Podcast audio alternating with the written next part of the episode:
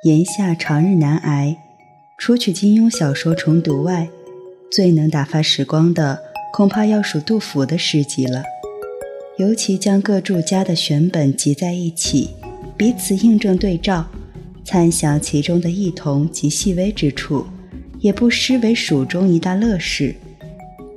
不过，他们对杜甫的《华叶冷陶》一诗，倒一致认为是写冷面的。全诗二十句，其中起句“青青高槐叶，菜多腹中厨”，点名冷面以炒槐叶为菜佐食，即现今江浙人所谓的面浇头也。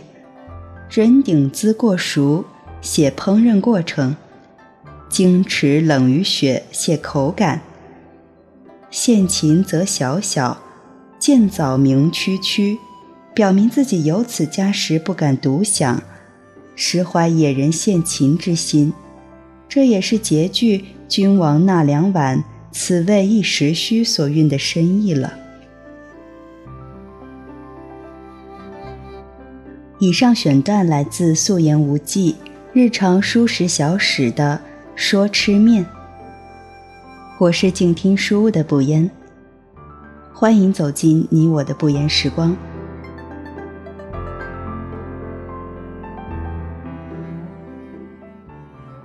今天给大家带来的是来自北京大学出版社出版、作家柯平的《素颜无忌·日常书食小史》。想要和我一起阅读整本书籍，欢迎关注微信公众号“静听有声工作室”，在书微店菜单下单购买《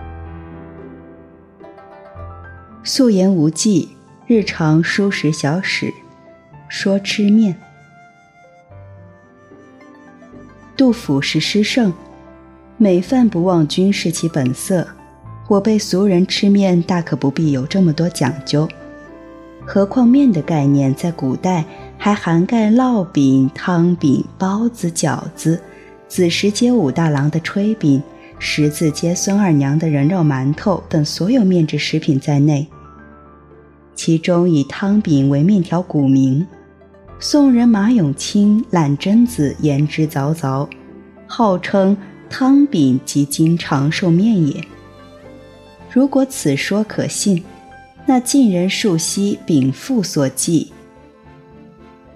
玄冬猛寒，清晨之会，滋动鼻中，霜凝口外，冲虚解战，汤饼为最。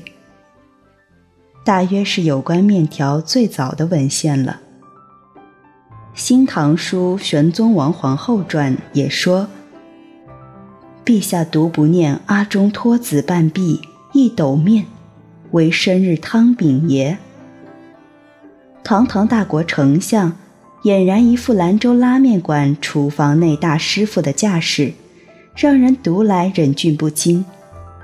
清人李渔更是有清一代的制面专家，其发明的五香面和八珍面两味。令所有当年有幸成为芥子园座上客的宾客好友食之不忘，流连忘返。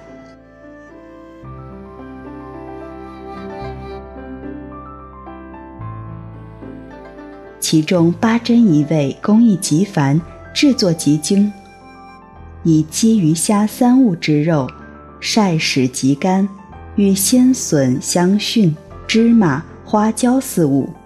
共成极细之末，活入面中，与先知共为八种。光看看文字就要让人流口水。所恨封建社会无法注册专利，不然利翁先生即可由此暴富，也不必靠着打秋风和给朝中大佬提供三陪女郎混钱，以致至今尚为人所诟病。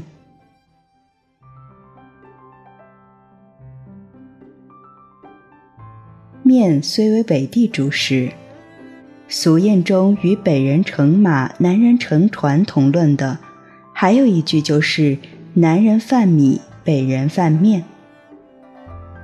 但由于此物具有宜质、宜存、宜食等诸优点，南方人吃起来也一向是不遑多让。唐宋已降，除浔阳江贼船上船伙张衡请宋江等人吃的板刀面，滋味恐怕不大好受外，如杭州葵园馆的爆虾扇面，苏州惯振兴的过桥面，上海的冷面，福建的衣服面，昆山的奥灶面，镇江的锅盖面等，一向与北京至美斋的龙须面。山西太原府的刀削面分庭抗礼，各擅其名，堪称天下知名的快食。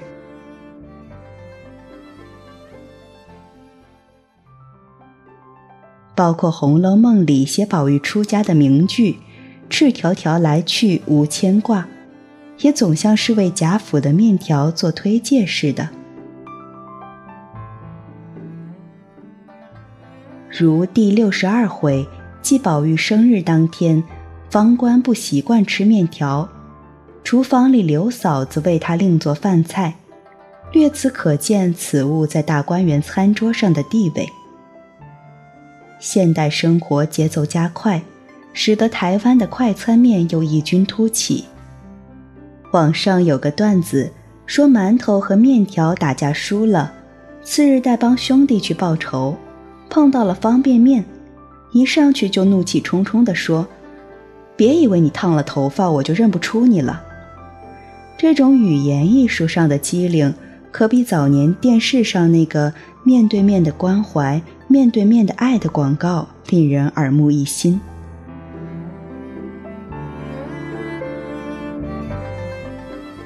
我喜欢在夏日自制冷面，选上好的白面两斤。水沸下锅，约二三分钟捞起，在凉开水中冷却后滤去水分，置入一大盆中，加熟色拉油三两拌匀，盐及味精调入花生酱中，稀稠以适中为宜。吃时加蒜泥、姜末、米醋、酱油，再撒点葱花，即为消夏佳食。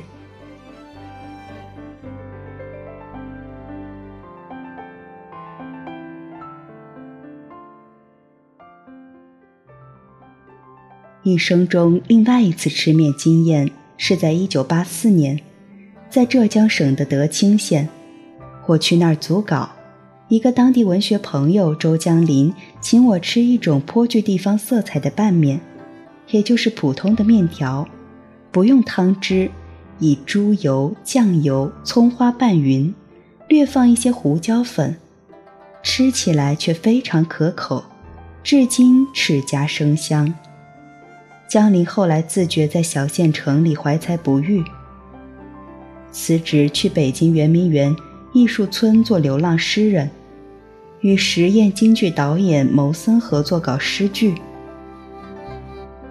此事曾由《南方周末》写过报道，后来也不知搞成没有。这倒不是我对这位萍水相逢的朋友特别眷顾，而是德清县的拌面实在太好吃了。给人留下的印象很深。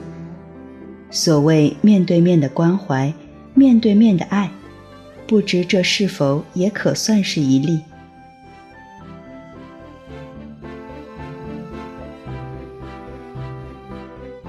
以上文字来自柯平著作的《素颜无忌日常书食小史》，说吃面。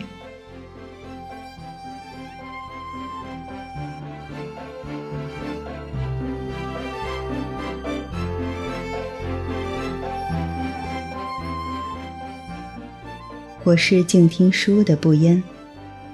如果你喜欢我的节目，可以在微信公众号关注我们的不言时光，或是在节目单中搜索“不言时光”。我们下期再见。